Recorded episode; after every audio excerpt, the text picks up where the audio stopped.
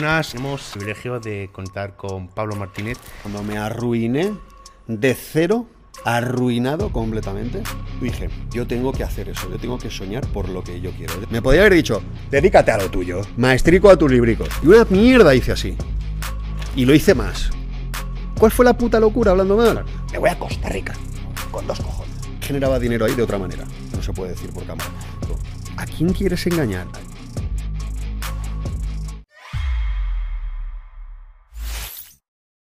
Muy buenas a un nuevo episodio de Vivir del Fitness.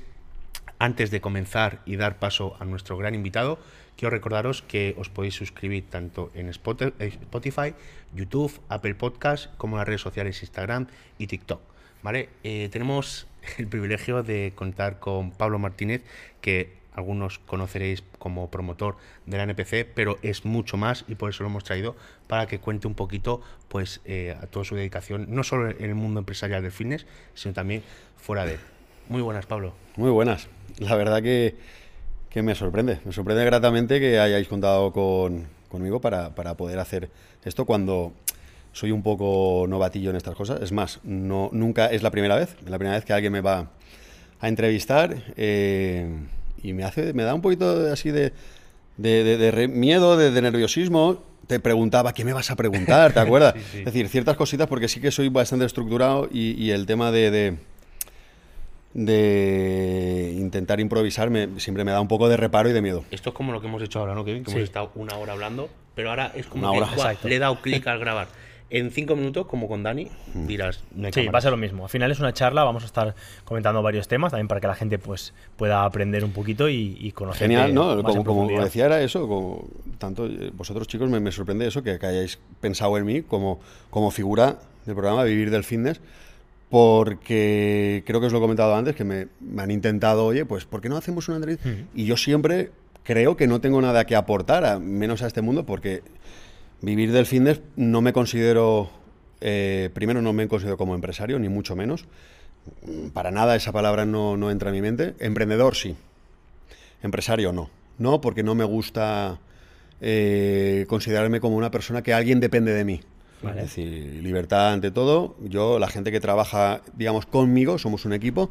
Yo siempre lo digo, son mis chavales. ¿eh? No, no, no soy empresario, soy emprendedor pero bueno, es decir, si puedo aportar algo a este programa ya vosotros y que alguien desde fuera diga, oye, pues me veo identificado con el chaval este, yo pues encantado.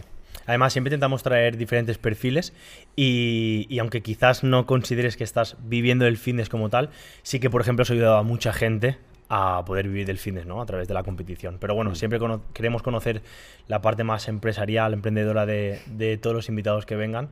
Así que cuéntanos un poquito de, dónde viene ese motivo para terminar dedicándote a, pues al fitness como, tal. Como lo he dicho, va a sorprender, va a sorprender a mucha gente. Es decir, creo que no, creo no, nadie lo, si lo saben será en pinceladas.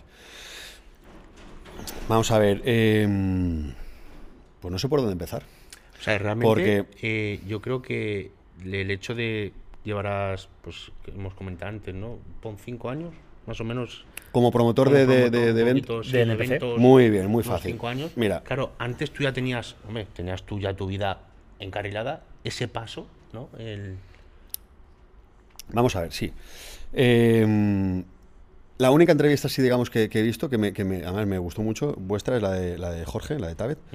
Em, no, no hay muchas cosas que no, digamos, no me parezco a él, primero por la edad, Va a cumplir 45 en breve, ¿vale? Eh, él es mucho más joven que yo. Él ha empezado, digamos, mm, ¿cuántos años? ¿Hace 3, 4? Ha empezado, digamos, con el book. 4, 4, 4, 5, pongamos. 5. Vale. Eh, yo llevo 24 años. 24 años, de los cuales eh, he sido, digamos, em, pluriempleado. Para la gente que no lo sepa y la gente que está, digamos, en mi misma condición, eh, yo vengo del mundo de la docencia. Yo soy profesor. Qué bueno. ¿Vale? Eh, aprobé las oposiciones hace muchos años, es decir, como de docente más de 20 años, 20 años prácticamente, que lo he, compaginado eh, con los otros tipos de negocios, porque como sabéis, eh, docente y sé que habéis pasado por instituto, Sí. eh, las horas lectivas, las horas presenciales, está muy bien. Llega un momento que ah, terminas a las 2 o a las 3 y ¿qué hago? ¿Vale? Yo, como os he dicho antes, soy culo de mal asiento, es decir, mi cabeza va a 3 millones por hora. Yo vengo de, hice psicopedagogía, hice logopedia, oposité, aprobé, me dediqué al mundo de la docencia. Eh, compaginé nada más aprobar las oposiciones, antes de, digamos, ejerciendo ya como profe, en el instituto como profe. Eh, mi, primera, mi primer negocio lo monté en Alcira. Soy de Alcira. A mucha honra, Como yo. como tú. Eh, pero tú no lo conocerás porque eres muy jovencito. Eh, fue el primer negocio que monté, que éramos pioneros en el sector del mundo del tuning, del mundo de la automoción, de la transformación de vehículos. Pero no éramos el típico que hacía una transformación, sino al revés.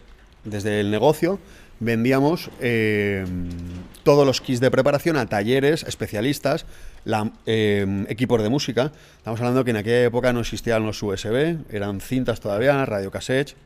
¿eh? Entonces, claro, mm, el volumen era bastante grande. Yo lo, lo mantuve, compaginaba, compaginaba eh, la docencia con el negocio. Es decir, yo a las 8 estaba en el instituto, hasta las 10 de la noche estaba trabajando.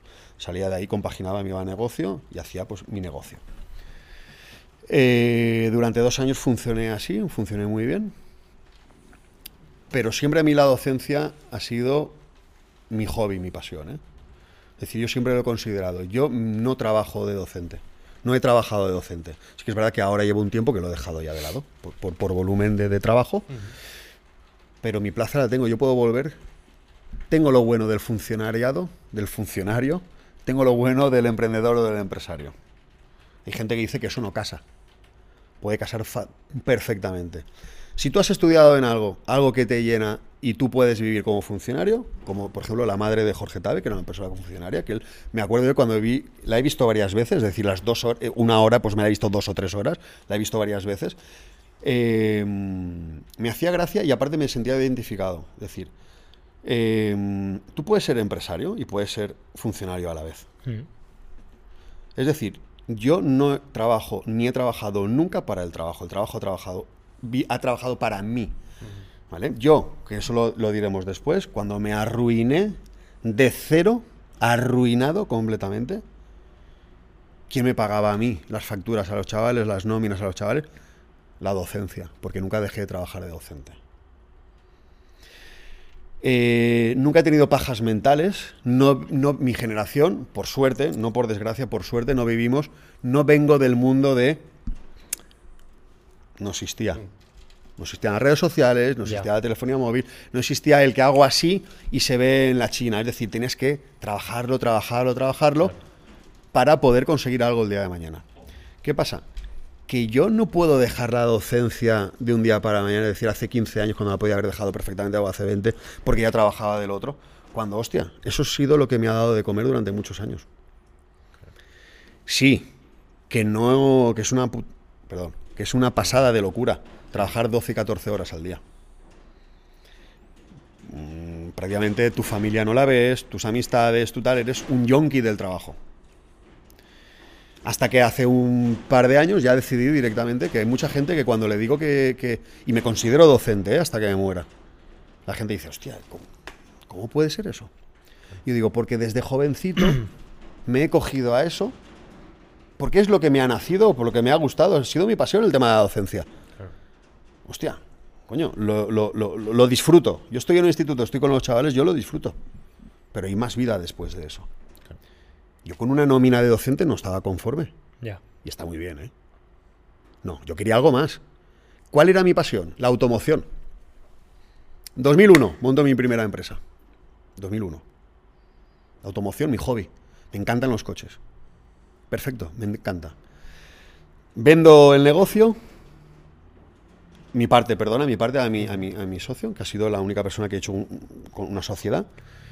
Y me dedico, sin saber y alemán, a comprar coches de Alemania haciendo negocios con turcos. ¿Sabes? Hostia. ¿Sabes lo que quiero decirte, no? O sea, no hacía solo compraventa de coches en Alemania, sino que. No, sí, hacía solamente compraventa de, de Alemania. ¿Por qué? Porque Eh, en Va- en Valencia Sí. estaba muy guay comprar, que fue un boom, que yo me aproveché, Sí. comprar eh, coches de importación de Alemania, de alta gama. Que entonces, en aquella época, estaban muy bien de precio a la hora de matricularlo, había, digamos, como un vacío legal que estaba muy bien. Sí. Y eh, gente que le encanta, es decir, eh, toda esta gente va a salir este fin de semana en, en- en Halloween, ¿vale? Está lleno de fantasmas. Entonces, to- toda esa gente Lo- le lo- encanta el tema, que ese es otro punto de inflexión, que hay gente que igual me va a decir, qué estúpido que es este chico, me cae mal, pero son verdades como puños. Sí, sí, no aguanto, no soporto a la gente con apariencias de es tal, tal, no. que- Yo me aproveché de esa situación. No, claro. ¿Tú quieres eso? No te preocupes, dame un tanto por cien y yo me voy a Alemania. En mis vacaciones de Navidades, sabemos que en la docencia tienes bastantes, digamos, Sí. vacaciones, ¿no? Sí, tres, cuatro semanas. Yo me iba con un fardo de billetes, calzoncillos, calcetines, ¿eh? Envuelto. Igual si me ve alguien de Hacienda ya prescrito, lo siento. y compraba vehículos. Me bajaba un tráiler de, de Alemania. Hostias. Estamos hablando de un tráiler mínimo, tienes que meter un tráiler pequeñito, son seis coches. Yo me llegaba a bajar seis coches de Alemania, vendidos ya. Y los vendía aquí y los repartía como chucherías en la puerta del colegio. Hacía mucho dinero. Hay mucha diferencia de coste. Ahora ya no. Ahora ya no. Ah, ha cambiado. Ya no, es decir, no, no, no vale la pena. Ahora, lo único que vale la pena en la automoción, digamos, de coches de lujo es. eh, ya no hay mucha diferencia de, de- de- Antes sí que había una diferencia abismal, ¿no? Ahora ya no hay mucha diferencia. Es más, eh, lo puedes comprar perfectamente en nacional, pero sí que se compra ahora mucho coches de mucha. de super lujo para el tema de alquiler. Claro. Es decir, Claro, conozco mucha gente, hay antiguos eh, compañeros míos que nos dedicábamos al tema ese, que sé que ahora por la zona de costa, la zona de levante, Sí. compran una flota de 4 o 5 coches a crédito, que nunca salen de tu casa, Ya, sí. A 1.500 euros la hora, perdón, el día. El día. 1.500 euros o 2.000, 2.500, y es un negocio muy lucrativo. ¿Vale? Es decir, prácticamente el dinero no lo has puesto tú, te lo pagan. Claro. Claro, pero ento- entonces, Pablo, eh, eso con, digamos... Con una edad con- muy temprana. ¿Con qué edad más o menos tenías...? Buah, pues tendría que tendría 22 años. Claro, entonces, eh, realmente con 22 años, vamos a poner eh, 22, 23, eh, tú, Menos, ya, sí. tú ya estabas generando un, un dinero bueno, un, un alto dinero. ¿Cómo sigues pensando en, bueno, pues, eh, haces Muy esto, ahora esto, ahora lo otro, no sé qué? Ese inconformismo, ¿no? Eh, ¿Cómo te llevó hasta donde estás ahora? Que una de, una de esas cestas, digamos, a nivel eh, empresarial, de, de ingreso en, en tu, en tu mes a mes, en tu, en tu anual, es el fitness. ¿Cómo de esa, de esa edad tan temprana, generando lo que generabas? ha- Es que eso sido generaba muy poco. Generaba mucho. Pero Muy poco para tu cabeza. generaba muy poco para mi cabeza. Claro. La mentalidad, por eso, por eso vuelvo a repetir lo de Jorge Tabe, porque me hizo mucha gracia. Yo digo, eres otro punto yonki del trabajo. Sí. Es decir, todavía no has terminado con una cosa y estás metida con otra. Sí. Todavía no te, te está generando dinero lo otro y ya estás metiendo dinero en otra historia. ¿Vale? Eh, no acaba ahí. Me meto en el tema de la construcción. Yo no sé leer un plano. Tú me dices que ahí lleva un, un trastero, me lo creo. Y va un cuarto de baño. Hostia, tú. Es decir, analfabeto funcional de todo eso. Sin tener ni idea. Entonces, He sido, he sido un inconsciente, sí, mucho. Pero he sido muy visceral. Es decir, he- siempre he tenido como. ¿Cómo te diré yo? Mi premisa, ¿sabes cuál era? Es decir, lucha por tus sueños, no tus sueños. Perdón, trabaja por tus sueños. ¿Vale? Claro. No trabajes por los sueños de los demás. Sí. Si yo estoy trabajando por mis sueños, yo estoy generando durante 12 horas mis sueños. Mi primer tatuaje, me acuerdo yo, con 18 19 años, aquí en la ingle, no se puede ver ahora, eh, letras chinas, soñador. Espero que ponga soñador. Tengo, a ver si me pone rollito de primavera. Nunca, nunca he tenido la suficiente valentía de bajarme los pantalones entre un chino y decirle, Sí. tradúceme lo que pone ahí. Nunca he tenido la valentía suficiente por si me llevó un desengaño. Creo que pone soñador. Pone guioza. Estaría bien, porque imagínate que me pone otra cosa peor, ¿no? Sí, sí. Correcto. Y dije, dije, yo tengo que hacer eso, es decir, yo tengo que soñar por lo que yo quiero. Es decir, yo tengo una, una, una, una historia muy, muy, muy reciente eh, que me hizo mucha gracia. Es decir, el otro día me estuve poniendo a buscar, eh, soy un desastre para el tema de papeles y tal, y me salió una foto de, una, de mi primera moto que fue una Harley con 18 años, imagínate, ¿eh? Mi primera moto con 18 años. Ya generaba dinero ahí de otra manera, no se puede decir por cámara. Pero estaba estudiando, me tenía que pagar muchas historias. Bueno, ver, Estudiantiles, sí. fotocopias, en aquella época las fotocopias costaban mucho, libros y tal, y en la facultad pues no, no, no, no era.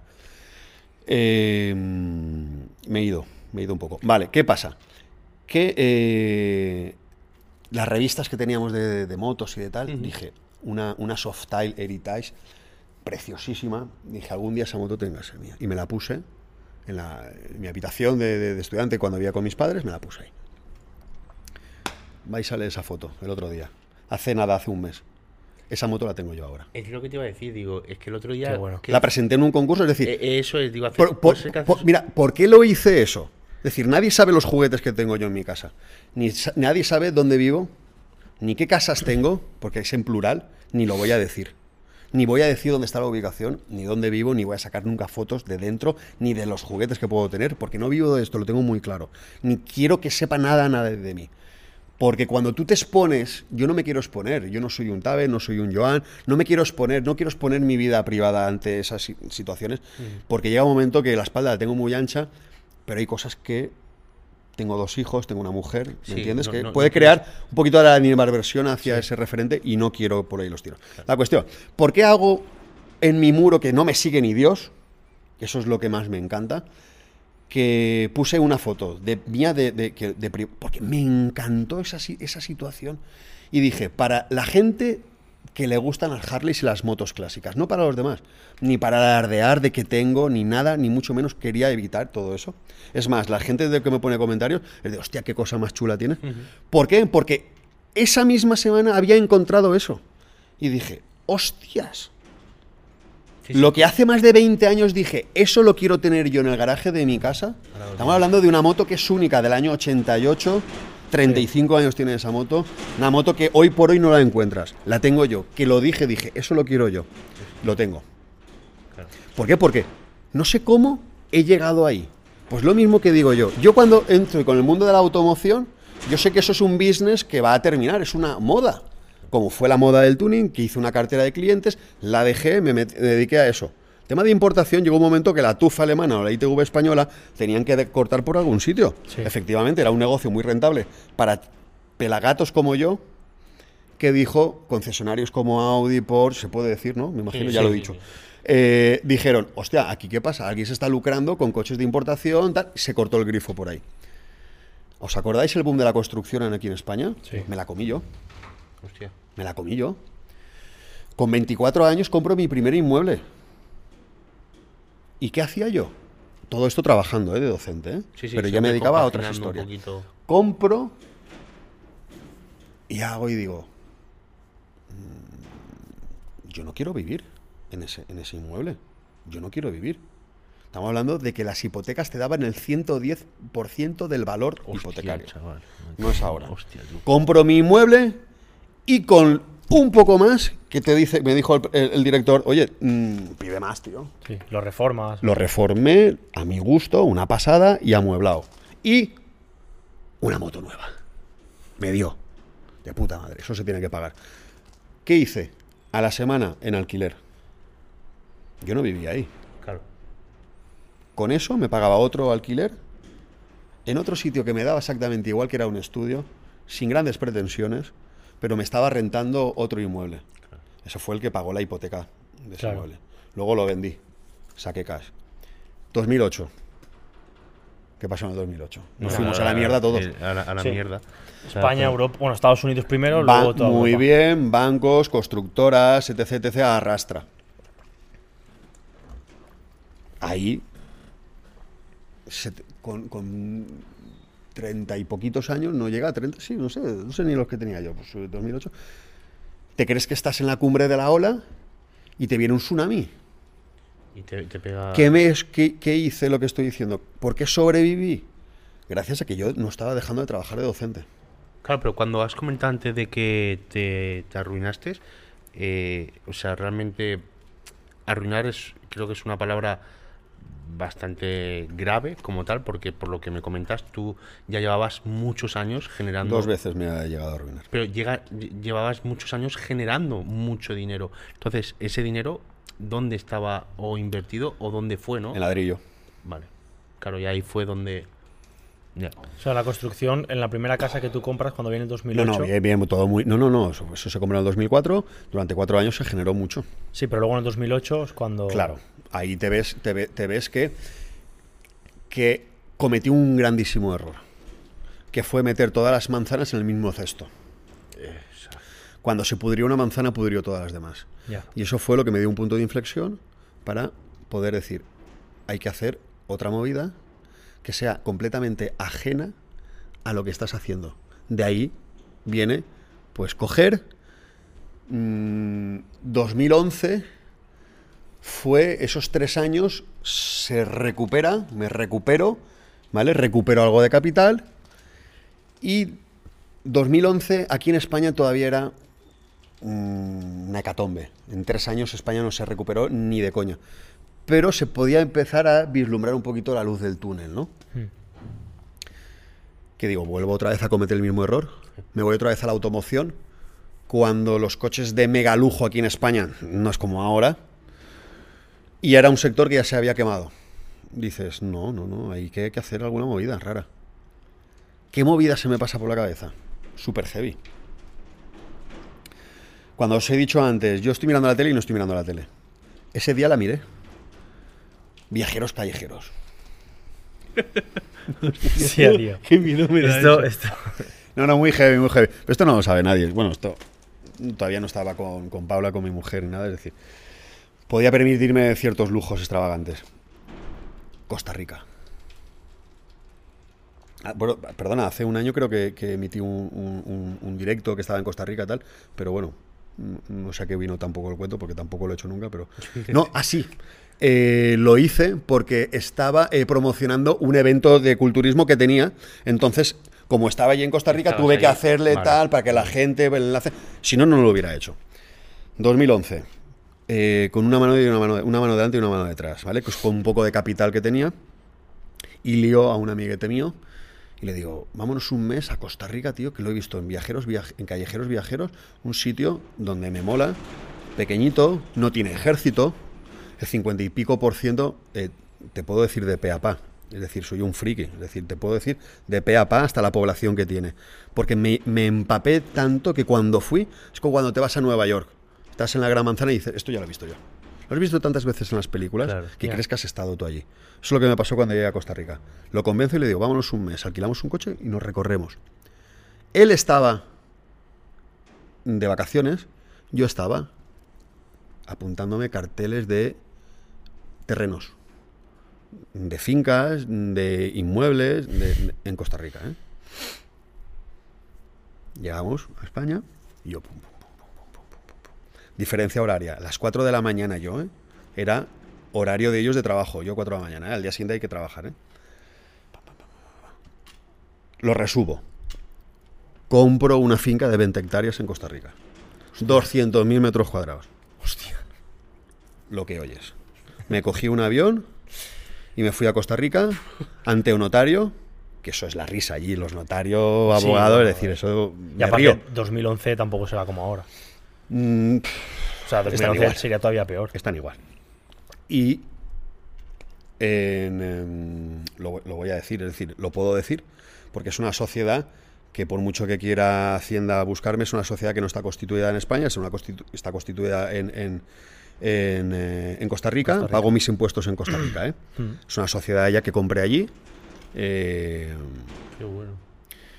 Iba a decir el nombre, pero luego te lo digo encerrado. Además, es un nombre muy curioso también que, que- que le puse a la sociedad. Que cada vez que me lo sueltan ellos allí o me lo vengo a los impuestos, digo, hostia, me parto, tío. Yo no sé qué estaba pensando en ese momento de la sociedad y puse una sociedad. La cuestión: ahí hay un terreno que me está, ren- me está rentando a día de hoy. Cuando fui hace un par de años, vendí el 50% y del otro 50% está en alquiler. Y yo ya he recuperado todo, es decir, yo estoy rentando allí. Esa, esa movida, ¿por qué vino esa movida? Porque yo no confiaba en, el gobierno español que estaba en ese momento, en hacer algún negocio aquí. Y dije que se quede eso ahí. Y durante bastantes años no me dediqué a, a nada prácticamente de meterme en ningún chanchullo emocional, de empresarial, emprendedor, ¿vale? Hasta el 2017. Mientras eso iba generando, ¿eh? Ese soy yo, ¿no? Sí, pero no te preocupes, eh, o sea, aquí no. Eh, iba generando. Y en el 2017 viene el tema de nada que ver con todo lo que había hecho yo anteriormente. Yo desde el 2015, 2014 este, me dediqué al tema de, competir, en el tema de men physique, es decir, el mundo del gimnasio siempre me ha gustado, aunque yo venía del rugby, es decir, que, es decir, que siempre me ha gustado un poquito el tema del boxeo, yo hacía boxeo y tal. Y todo esto viene porque, si os dais cuenta, resumiendo todo lo que he dicho, casi todas las cosas que he emprendido yo han sido hobbies anteriores míos. Los coches me encantan, negocio ahí. Me encantaba viajar, pues me voy a Costa Rica y me monto tal. Tenía un inmueble de ladrillo sin tener ni idea, pues digo, pues esto puede ser negocio. Termino de competir y digo, las carencias que hay en un evento de estos de culturismo, los chavales están en un pabellón pegándonos la solana con calor. Yo aquí tal, una medalla que parece una galleta de chocolate. Eh, no, no, no, no. Yo creo, imagínate qué ego tengo. Es decir, yo creo que esto lo puedo hacer yo. Y lo puedo hacer mejor, sobre todo. Siempre que hago algo, no invento la pólvora, Pero, sino que le intento dar un toque. ¿cómo, ¿cómo puede ser que.? Porque te estoy escuchando y. y, mm, Yo sabía que te iba a hacer gracia esto, como No, diciendo, gracias, este no, tío mí- que se a le va la me- olla. A mí me está entrando una Se gana va la de olla. llegar aquí y empezar a buscar. O sea, una motivación, pero el hecho de. ¿Qué es lo que te tira? ¿No? ¿Qué, qué es, ¿Cuál es esa fuerza a decir, venga, hacia adelante en algo Mira. que no tengo, hablando claro, ni puta idea? Mira, muy fácil. Muy fácil. Es decir, sí, exacto. Vamos a ver, mi puta idea es, primero, eh, viene un punto de locura, de juventud, de énfasis, de ímpetu, de me quiero comer, de, de no ser conformista, me quiero comer el mundo. Por el fitness ya tenías. No, no, pero, pero, pero todo esto viene, es decir, el punto de inflexión con el tema de, no del fitness. Yo era promotora de eventos deportivos. Vale. Así está como está puesta la, la- la sociedad actual. PM Producciones es promotora de eventos deportivos, que engloban de todo. ¿Qué empiezo con el tema del culturismo y fitness? Sí. A partir del 2017, diciembre de 2017 para el 2018, como os he comentado antes, en la IFA, un, tal eh, X hace una reunión, yo me presento y ¡pum! Muy bien. ¿Había hecho algo de eso yo anteriormente? Nunca. Yo no sabía cómo funciona montar un evento de la nada. Simplemente con... Soy muy observador. Yo cuando entro en un restaurante te puedo decir las mesas que hay. Y no me fijo en nada. No sé, es una, un yuyu mío desde siempre. Yo entro en un campeonato cuando competía. En el backstage yo hacía... Hay otros que están pensando en qué poses van a hacer. Yo pensaba decir, estas carencias a mí como competidor no me molan, tío. No me mola esto, no me mola lo otro. Entonces, claro, siempre que he hecho algo ha sido porque he dicho, yo creo que lo puedo hacer mejor. Claro. El tema de, de- Yo sé que igual el tema de la promoción de eventos deportivos puede ser que. Seguro que hay gente que lo hace mucho mejor. Ni soy yo el mejor de nadie ni nada, pero tampoco el peor. Ya. Si yo hago un evento, que acordad lo que estoy diciendo siempre, evento, no campeonato. Evento, show. Sí, es porque yo lo vendo como tal, como un sí. show. Campeonato ni hostias. Sí, sí, es un espectáculo. Es un espectáculo puro y duro. Intentamos darle una chispa de novedad, de tal, de frescura. e invertir, que no sea todo beneficio. Invierte. Porque los atletas no son atletas, son mis clientes. Tú has competido en mi evento, tú eres cliente mío. Tú has competido en mi evento, tú eres cliente mío. Y ante todo te tengo que tener un respeto. Yo, para mí es inconcebible que esté sonando el teléfono ahora, posiblemente por detrás, y sea algún competidor que tiene algún problema en algo. Yo no sé leerlo y no contestar. Y eso que he sabido delegar un poco el tema de redes sociales, que hay gente que me lo lleva. Y contestan. Pero yo veo una pregunta que no está contestada y me enciendo. Yo digo, ¿por qué la otra persona que le estoy pagando yo no ha contestado? Coño, porque también tiene vida. Hasta que yo he llegado ahí. Es decir, me- me- me- me flagelo mucho yo. Todo esto viene de la promotora de eventos deportivos porque yo previamente caigo, me arruino. Es decir, yo he tenido dos fases. Una también el 2011-2017 también lo pasé muy mal. Más bien el 2015, ya me, caso con Paula, con mi mujer, 2015, ahí también hay un bajón. Un bajón económico muy potente, un marronaco que no me lo tenía que haber comido yo, por circunstancias que no vienen aquí, pues me lo tuve que comer yo, y eso hizo que eh, mi alrededor, que era mi mujer y yo, durante una época muy jodida, lo pasáramos muy mal. Y esto viene por la pregunta que tú me has hecho, es decir, ¿cómo te vienen todas estas movidas? Muy fácil. Yo para mí considero que la fuerza de un emprendedor, la fuerza de un empresario, ¿de dónde viene esa vitalidad? No es de las veces que has caído al suelo, sino con qué ímpetu y con qué ganas y con qué carácter te levantas cada vez. Yo creo. Lo importante es cómo te levantas. ¿Cómo te levantas? No las veces que caes. Tú puedes caer y seguir. Dices, qué mal lo he hecho y tal, y pero te levantas. Oh, qué fuerte que es él. Se ha levantado 20 veces, se ha arruinado 20 veces. No, desgraciado. Sino que, de qué manera esa fuerza, esa vitalidad, cómo Claro, te la crees tú. sí. ¿Con qué ganas te levantas? Yo cuando me levanté, después de la hostia que me metí, me podía haber dicho, dedícate a lo tuyo, que la docencia, Sí. Maestrico a tus libricos. Ya. Y una mierda hice así. Y lo hice más. ¿Cuál fue la puta locura hablando mal? Claro. Me voy a Costa Rica. Con dos cojones. No había visto yo una piña en mi puta vida. Quería que saliera en un árbol y, era en un- en- en un- y, esa, y esa finca la compré yo. 20 hectáreas de piña. Es que su- suena. suena- Yo no había visto una piña en mi puta vida. Qué bueno. Quería que las piñas eran de ahí arriba. No, es un arbusto. No, es un arbusto. Como los melones. Un arbusto. Yo dije, ole, que yo vengo de la naranja, coño, que esto no lo había visto yo en mi vida. Había. Habían perezosos enganchados en mis árboles, porque también era la puta selva que había comprado. Y yo ahí al lado con el negro diciendo, madre mía, ¿dónde me he metido? Pues eso me da pasta hoy en día. Yo, yo quiero preguntarte porque has comentado antes que has invertido muchas veces en cosas que eran tus hobbies, por ejemplo, tu pasión, ¿no? Sí. El caso de, de la automoción, eh, pero por ejemplo de Costa Rica no viene ni de una pasión, porque realmente has comentado que tú no conocías Costa Rica, ni tampoco de un negocio que tuvieras posibilidad que se pudiera mejorar, como era por ejemplo el tema de promotor. Entonces, ¿cómo? O sea, claro, me choca mucho porque normalmente cuando una persona emprende, emprende bien porque es un hobby, su pasión, o porque, por ejemplo, como tú has dicho, ve esa oportunidad, pero luego en cambio tienes ese punto de locura. Más que nada porque ¿Cómo encuentras ese equilibrio? hoy en día siempre hay como ¿no? un, un estudio de mercado, Sí. hay un estudio de tal. Claro, eso es como un ejemplo, ¿no? Pues yo el año que viene pues tengo algo en la cabeza, pero quiero hacerlo, pues lo que te he dicho, con un estudio de mercado, intentar hacer las cosas mejor y tal. Eh, aquí no hay nada, aquí siempre hay, pues simplemente hay, lo que tú has Sí. dicho, esas ganas, eh, esa pues mentalidad, ¿no? De, de- de empresario, de, bueno, Emprendedor. de emprendedor, en este caso, y ya está, ¿no? Pero co- ¿cómo eso, no? Lo que dice Kevin, ¿cómo de repente estás viendo la tele? Es como si yo veo una tienda de aspiradoras y digo, pues monto una... Sí, vamos a ver, yo, yo lo hablo como si fuera un punto, un punto de locura, pero hay un punto de reflexión cada vez. Es decir, yo, Sí, no, yo, no, sí. yo no tiro el dinero. Es decir, eh, yo soy de las típicas personas que me agacho cuando veo 5 céntimos en el suelo. ¿eh? Y eso es lo que les inculco a mis hijos. Eso dicen siempre de los... Eso gente. que les Sí. inculco a mis hijos. Tú ves un céntimo, Sí. no lo rehuyas, cógelo. Porque ese céntimo te va a abrir la barrera de un garaje, porque te faltará un céntimo para pagar el peaje. Ese céntimo te faltará para tomarte un cafetito. Mm. Ahí no lo tengo. Agáchate. Dobla el lomo. Y eso es una paradoja. Si tú quieres algo, dobla el lomo.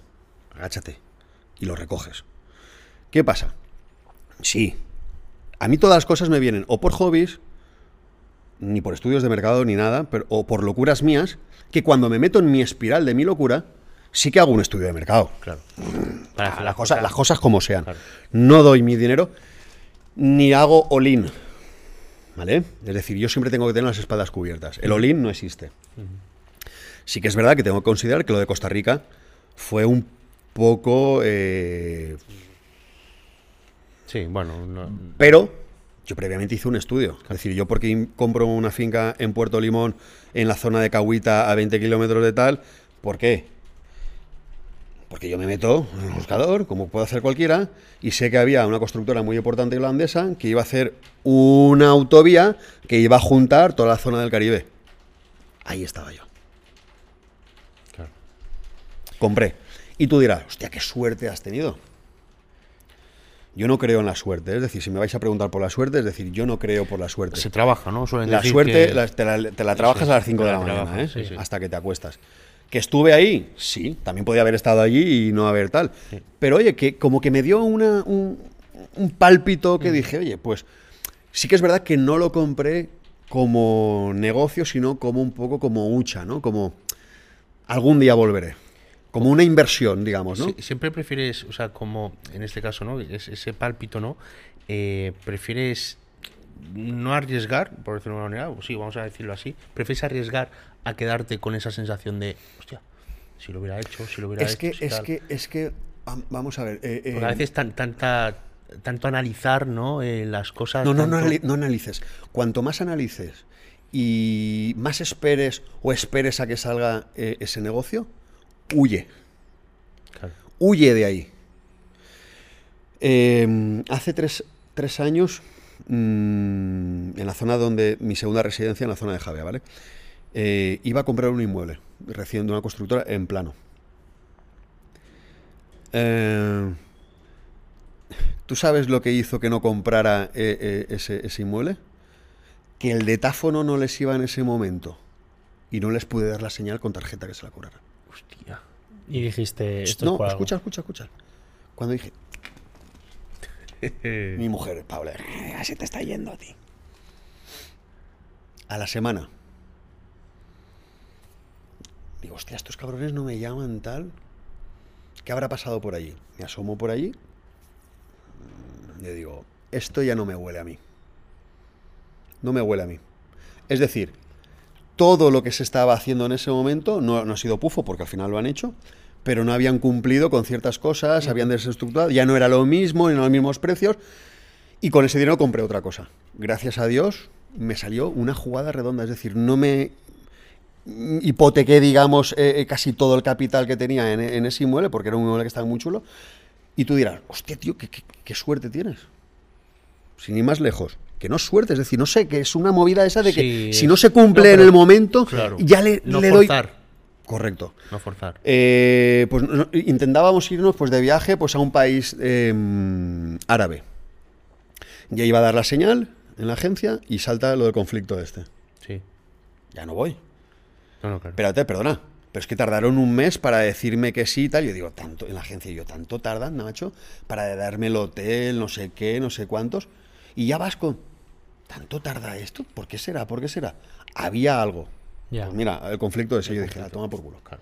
Es decir, eso, por ejemplo, sí que tengo que decir que lo de Costa Rica no se amolda a nada de lo que he hecho, sino que era como diciendo, tengo que gastar ese dinero en algo y sé que en España no lo puedo hacer en ese momento porque no era la situación. Había precariedad aquí en España. ¿Vale? No se concedían créditos, los bancos no daban nada, había un corralito muy heavy. Me espero un poco, tengo ahí en el 2015 también un, un pinchazo importante, pero bueno, durante unos meses, pan y nocilla, ¿eh? Así literal, lo que oyes. Pan y nocilla. Hostia. Y agua contada. No pasa nada, lo que hemos dicho antes. ¿Cómo me levanto yo? Uf, ¿Quejándome? ¿O cómo me levanto? A otra cosa, mariposa. Y, y- y ese, ese- Y sale lo de, y sale lo de la promotora de eventos deportivos. Claro. Mi primer evento en Javea. Beneficio 500 euros. Hostia. Y ¿De por dije, qué- qué, qué- en qué En modalidad? F- eh, FNF, Ah, FNF. cuando empezó. Vale. ¿Vale? Claro, Eh, todo, todo lo que sí, engloba pero- eso para ese beneficio es como decir, Claro, madre mía. yo, ¿no? yo ahí quiero preguntarte, beneficio 500 euros, pero inversión. Unos cuantos. Claro, es que es lo que yo quiero que la gente eh, se dé cuenta, ¿no? No, que pues si ya solo por el trabajo, 500 euros no me muevo. Mira, Sí, sí, claro, pero para que la gente- Lo que acabas de decir tú, Kevin, es, es- perdón que te interrumpa, Hmm. sé por dónde van los tiros, que eso me gustaría hacer un, un hincapié, ¿vale? Eh, ni me considero el más mayor ni el más pequeño de, de la gente que vaya a venir por aquí, que vais a entrevistar, pero igual no tengo tantas pajas mentales como a veces en las redes sociales no, no- nos viene. Es el, no, yo facturo 50k. Es decir, ya cuando me dices K, me pegas una patada en los huevos, macho. Ya, tío, ya digo, digo, guau, somos una generación diferente tuyo, tío. Ya. Ya más cuando me llaman bro, ya digo, ya no voy a hacer negocios no, contigo. ya, ya. Eh, pero lo de 50k, 10k, y digo, ¿a quién quieres engañar? ¿Al chaval ese que te está mirando detrás del móvil o de la pantalla? Yo para generar 50k mi beneficio igual son 5, ¿eh? Sí. O ni eso. Eso es lo que eso es lo que queremos que la gente vea. Y más- Eso es lo que tiene que ver la y- gente. y no, pero si es que lo hablamos, incluso creo que lo, la, el anterior con Sarianda, eh, lo hablamos el tema bueno, de impuestos y de beneficio en general, porque yo muchas veces, yo de dinero solo hablo con, con Kevin más que nada por la confianza. Yo nunca tengo. hablo de dinero. Pero por eso, porque eh, depende con quién hables de dinero, pues le puedes sentar mal, puedes Nunca. crear envidia, puedes crear- Nunca. entonces solo Nunca. lo, lo puedes hacer o bien con tu familia, o bien con tu pareja, o bien con un amigo que tenga mucha amistad. Con la gente que habla el So- mismo idioma. Solo. Eso es. No eso- más, ¿eh? Exacto. No, no, Ni con eso. tus padres. Eh, no- bueno, con mis padres sí, pero porque No, tengo- que, que los míos no. Ah, Uh, bueno, ¿verdad? ya, me entiendes, cada ¿no? Pero su no. situación. Sí. Entonces, eh, yo a veces eh, me, y se lo digo a él, me rayo, me frustro, porque lo que comentaba con Sariana, digo, joder, puedo generar esto, pero es que luego mira lo que me queda. O sea, es que Sí. el que tú puedas decir generar, pues, tú puedes generar eh, eh, al año lo que quieras, pero luego lo que te quede es otra historia. Puedes generar un millón. Que puedes generar, un millón lo que quieras, al pero luego, año. entre Pero, impuestos, perdona, ¿y lo que te gastos, queda? inversión, Sí. eh, lo, todo. te- Te digo, Es yo que- prefiero facturar menos Sí, y obtener más. beneficios. Hombre. Sí, sí, hombre, claro, totalmente. Al final, Sí, sí, tú sí, lo sí. que- tú lo que buscas Sí, es el pero lo que tú has comentado, Pablo, de, de que, hostia, pues me vuelvo a la docencia, ¿no? Que muchas veces seguro anteriormente se te habrá pasado. Eh, a mí llevaré desde pandemia más o menos dedicándome a esto, un poquito menos. Eh, tío, al principio, de cuando era autónomo, yo se decía a mi gestor, digo, no puede ser que me haya entrado este dinero Sí. y tenga esto al año. Sí. O sea, ¿dónde está ese dinero? Entonces yo digo, tío, me meto sin quitarle prestigio ni mérito ni nada. Cada trabajo tiene su- sus pros y sus contras, ¿no? Pero digo, prefiero meterme de cajero en el mercado, hacer mis ocho horitas, pasármelo bien con mis compañeros de lunes a viernes, porque digo, no puede ser. Entonces tú puedes decir, genero esto al año. Muy bien, vale. A ver, chaval. Yo muchas veces, mira, yo, yo te lo digo, yo tengo, eh, como te he dicho antes, eh, tengo lo bueno de ser funcionario del Estado y tengo lo, lo malo de lo otro y viceversa. Es decir, a mí nadie me puede decir cómo funciona lo otro. Ni nadie me puede decir cómo funciona esto. Porque tengo las dos. Así que es ahora ya he dejado una y la otra. Ya. Eh, Lo, lo que estás pero- comentando de Kevin, ¿no? De- del hecho de ese beneficio que puede tener, en este caso, la, ser promotor, eh, en base a la inversión. Muy fácil. Mira, te lo voy a poner en cifras para que la gente lo vea, Eso pero es. no las cifras que yo gano ni qué tal, sino cifras para que vean lo que puede costar. Y no, y no voy a hablar de una, una de un evento de culturismo, aunque queráis verlo, saberlo, no lo vais a saber porque no lo voy a decir yo. ¿Vale? Pero simplemente que la gente que sepa leer entre líneas, cuando se os cobra X dinero, porque vale mucho, ¿eh? Sí. Yo lo de mí, yo no quiero hablar de otros promotores. Si yo cobro X la entrada o, co- o cobro por participar tanto, tenéis que mirar dónde se hace, tenéis que mirar qué servicio tenéis, qué atención tenéis, ¿eh? Claro. para que a mí me dé algo de beneficio. ¿eh? Hmm. Ojo, Sí, sí, sí. eh, soy el primer promotor que ha hecho un campeonato de culturismo en un cine, Sí. en la, con la pantalla más grande, mm, primero Madrid y luego Valencia. Hablando de 240 metros cuadrados de... Está loco, las luces eran tal, un cojón. Pero bueno, me río. Pero ahí lo hice. Para llegar ahí, te puedo decir, mira, puedo hablar de cifras porque es tan fácil como coger el teléfono, hablar con la gerente de Cines Kinépolis y decir lo que vale. Claro. Esa sala vale 7.000 euros un día. Solo esa sala, ¿eh? Contrata luces, personal de seguridad, staff, jueces, et- etc, etc, etc, etc, para que a mí me llegue algo de beneficio, ¿eh? Claro. Sí. Perfecto. Vale. Ahora, que si yo tengo que alardear por las redes sociales mm, de gente que vive de las redes sociales, del fucking nabo y de compañía, que yo lo puedo ver, sabéis quién es, ¿no? De quién estoy Sí. hablando, de que empieza a decir a la gente que la vida en un mes 50k, que dicen 50k, yo estoy cada vez 100.000, 200.000, tal, de facturación, dime realmente cuál ha sido tu beneficio. Porque yo para generar eso, macho, me las tengo que ver Sí. muy, muy, ¿eh? Esto, mira, Sí. yo tenía. Tienes que invertir mucho Tenía para mucho llegar. para llegar ahí. Eso es- Tú no puedes invertir 100 y ganar 200. Ojalá. Tú no puedes invertir 100 y ganar Bueno, 50. e- es más, en este caso. Joder, macho, lo haríamos todos. Hombre, joder, tú, tú Sí, sí, lo, cono- tú dime lo dónde y lo pongo. Tú, Ya, lo, tú lo lo hacemos. conoces. Tenemos un compañero que se dedica a la publicidad, ¿no? De Facebook Ads, marketing y tal, que me dijo un, un ejemplo de, de una empresa muy grande de fitness, de una persona muy, muy Mm. reconocida, que invirtió 500.000 y el beneficio fue irrisorio. Entonces, claro, tú puedes decir, hostia, o sea, perdona, el beneficio fue, o sea, la facturación fue de 500.000, pero el beneficio fue muy poco. ¿Por qué? Porque todo lo había invertido en publicidad. Entonces, claro, si tú dices, hostia, eh, ¿cuánto has facturado? 500.000. ¿Y cuánto has recibido? 50.000 euros. Claro, hay mucha gente que, que a lo mejor Hostia. no quiere entrar ahí. Y dices, no, es así. Es verdad. decir, tú piensas y dices, tengo que gastarme 500.000 para ganar 30 o 40.000. espera, ¿de dónde lo tengo que sacar? ¿Lo tengo que hipotecar todo? Claro. ¿Tengo que sacarlo todo para poder eh, tal? No me interesa. Pero luego estamos los locos, como yo, me interesa, voy. Yo, yo es algo que, que como, No lo hago siempre. ¿eh? como consejo ya, eh, a modo empresarial, eh, cuando, no solo en, en- los eventos deportivos, sino en general todo, todo lo que has emprendido, ¿qué, qué consejo podrías dar a nivel económico o de dinero ¿no? para Muy tú fácil. apostar? ¿Eres de los que dices, bueno, si lo tienes, lo tienes? ¿O eres de los que ten un plan B, ten un- unos ahorros, pero no te descapitalices, eh, apalancate y ves pagando? Vale. Ese es la que has dicho tú. Yo es que soy más de esa. Hay gente que no. Esa.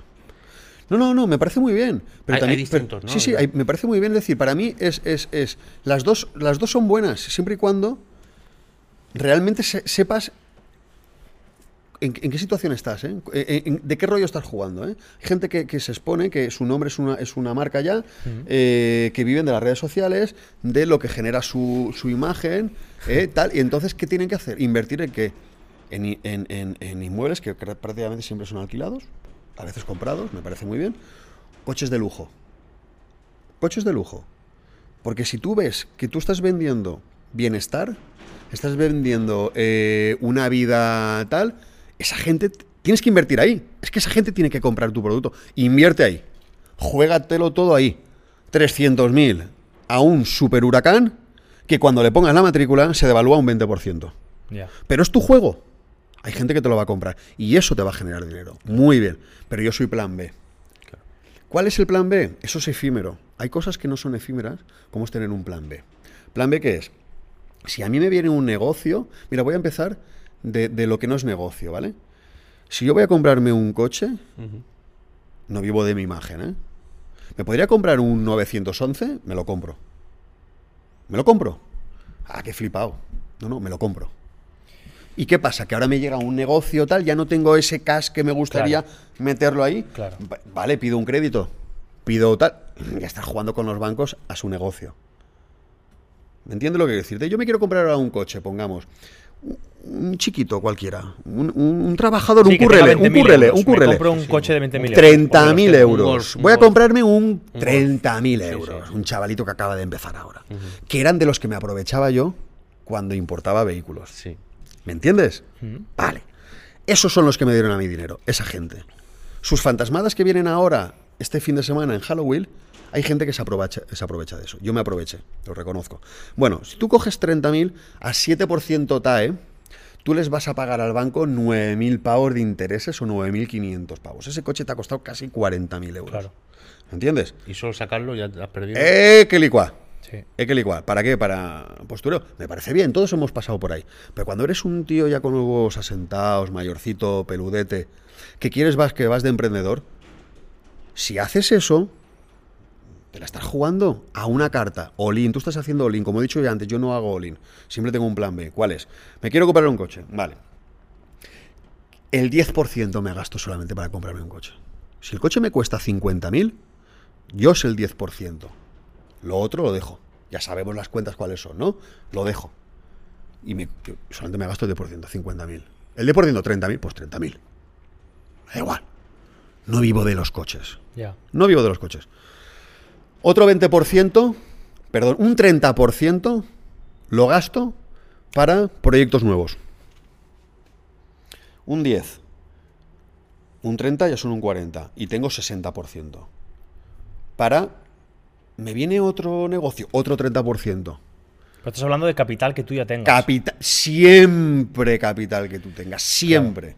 Eso- siempre, eso- eso lo- siempre. Y si vas a pedir un préstamo para empezar un negocio o algo, que sea realmente para ese negocio. Olvídate de viajes, olvídate de coches, es que- olvídate de lujos. Cu- Eso es- Cuando escuchaba mucho tema inmobiliario, hay pues gente, ¿no? Del sector del inmueble que unos, pues el apalancamiento, no sé qué, hay como mm, distintas opiniones, ¿no? Hay gente Sí. que dice no te descapitalices, hay otro que juega con el porcentaje de los bancos, hay otro que no sé qué, et- etcétera. Sobre todo lo que sí que quiero recalcar, que es lo que has comentado, que en caso de que, pues hoy en día, pues, no cualquiera tiene 10.000, 20.000, 30.000 euros ahorrados, está claro, y más como está España hoy en día, eh, en caso de que tú tengas que acudir por, por un negocio, que realmente sea ese negocio, ¿sabes? No sea para costearte eh, un coche porque te gusta, que cada uno hace lo que quiera, ¿eh? Eh, no sea porque quiera hacer un viaje a Cancún con, Sí. con tu colega, eh, sea por un negocio que tú vas a, a- a luchar por él, que tú vas a, a- a imponer- a ponerle todas las horas que sean posibles, que te puede salir mal, nos ha jodido, Claro. está claro. Eso es, eso es lo que yo quería preguntar. Pero tienes un colchón en las espaldas que te puede cubrir. Eso es, eso es. Sí, pero eso- Tienes ahí un colchoncito para eso es, pagar yo, esa eso letra. es lo que yo quería preguntar. Ese colchoncito, perdona, que es para que igual me puedo recuperar y retomar. Eso. Ahí lo que estaba hablando antes de qué carácter te levantas tú. Hostia, si te lo has jugado todo al rojo Claro. 7 en la ruleta, eh, seguro que te levantas con un hachazo en la espalda Sí. y seguro que es carácter ímpetu, no, por mucho que quieras, no, es que estás arruinado, es que lo debes al banco. Sí. ¿De qué vas a empezar tú? ¿Te vas a recrear de la nada? No seas inconsciente. Si vas a hacer un negocio, siempre ten un poco ahí para imprevistos, decir, esto ha salido mal, Claro. ensayo error, arranco con más energías, pero siempre con algo que te pueda. ¿Que puedes pedir un préstamo al banco? Perfecto, pídelo. Pero que sea real- realmente para un negocio. Pero lo que vayas a pedir, que no sea una No, Claro. aberración, porque si te sale mal, ¿qué tienes que hacer? Te sale mal, fracasas y encima le debes. Ya. Claro, pero muchas veces, por ejemplo, imagínate, ¿vale? Yo, pues mira, yo tengo 5, 10 mil euros, lo que sea, ¿no? Tengo X cantidad de dinero en el banco, pero me ha surgido un negocio, o creo mucho en, en un negocio que yo puedo hacer, que puedo sacar adelante, pero no tengo suficiente capital. Entonces, hay mucha gente que prefiere esperarse para lo que tú dices, tener suficiente capital y poder invertir el 20%, pero hay mucha gente que no va a estar ahí. Entonces, yo sí que pienso que pedir un préstamo, o o- sí, yo creo que pedir un préstamo Una ayuda, un empuje. eh, para una inversión de un negocio tuyo, yo sí que la veo bien. Por- siempre teniendo en cuenta que tú vas a tener cierto capital en el banco. En vez de utilizar tu propio dinero, porque te quedarías a cero, yo ahí sí que veo bien, oye, mira, cojo, por ejemplo, pido otros 10 10.000 euros, si eso, tengo que, 10, eso que bien lo hice yo cuando ya estaba trabajando de docente. En, Porque tú en la tienes tu en la- base. En, la- en la- en el negocio que monté en Alcira de, de automoción de, de- de- tal, sí, me fui al banco y dije, hola, buenas, buenas, soy Pablo Martínez Sales, quiero un millón de pesetas. 6.000 euros. Bueno, en aquel entonces. 6.000 pese- 6.000 euros, un millón de pesetas. Ah, bueno, vale. Los tenía así. Pero lo que estamos diciendo. Pero Prefiero que me los dejes tú. claro.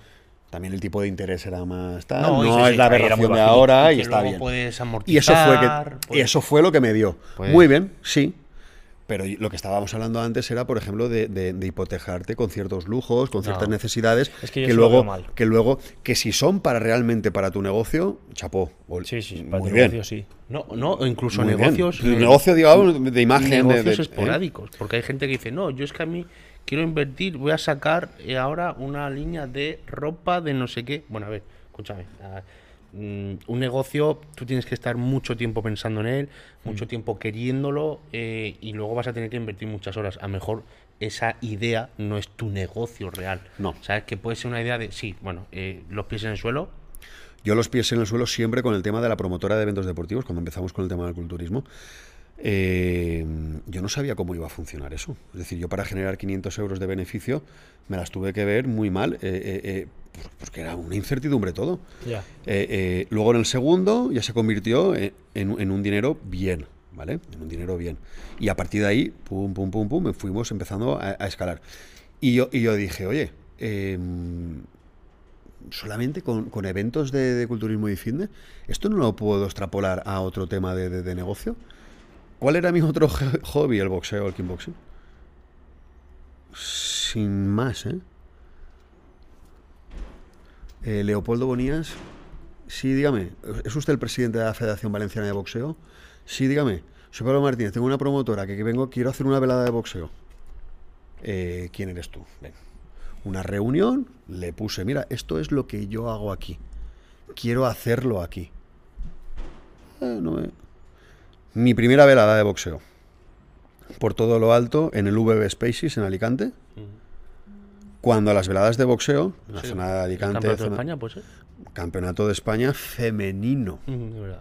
Cero ayudas de todo. Es decir, por mucho que nos llena la boca de mujer, femenino, deporte femenino, no genera un céntimo el deporte femenino. No genera un céntimo el deporte femenino aquí en España. No seamos fariseos y nos llenemos la boca de que el de, hay que potenciar el deporte femenino cuando las entidades, las misma administración pública y deportiva, ya estatal, nacional, comunidad valenciana, te dan una mierda, y lo digo en plata y en letras grandes, cuando eres tú un promotor que dices, quiero hacer el campeonato de España femenino que en 100 años de historia de la Federación Valenciana de Boxeo, ningún promotor había apostado por el boxeo femenino. Ese yo soy yo, yo el primero, Pablo Martínez. Son ellos mismos los Pablo Martínez, el primer promotor, boxea, aquí lo tenéis, boxea, tatuado, que es la promotora de boxeo que hacemos nosotros, la- la- las veladas de boxeo. Cuando dije, aquí estoy yo, como si fuera de Costa Rica, Sí, aquí estoy yo, me la juego. Nunca había hecho una velada de boxeo. Había participado en muchas como participante, como deportista. ¿Qué carencias yo veía? Que se hacían en pabellones deportivos, donde no tal, y de repente llego ahí yo con mis huevos Manolo y digo, no, no, velada por todo lo alto. Sin pensar lo que iba a costar. No, sabía lo que iba a costar. Sí, claro. Esa velada fue a déficit, perdí, hubo pérdidas. Las encajé en publicidad. Gracias a eso, que de repente llega al mercado una promotora fresca, una promotora zumbada, que de repente a los amateurs, chavalines, amateurs, les pones en la pantalla de 40 metros cuadrados con cañones de fuego, confeti y la imagen de ellos con una música de ACDC a toda hostia, los mismos coach, entrenadores, promotores de otras tal que veían a ver quién era este, todos dijeron, hostia. Sí.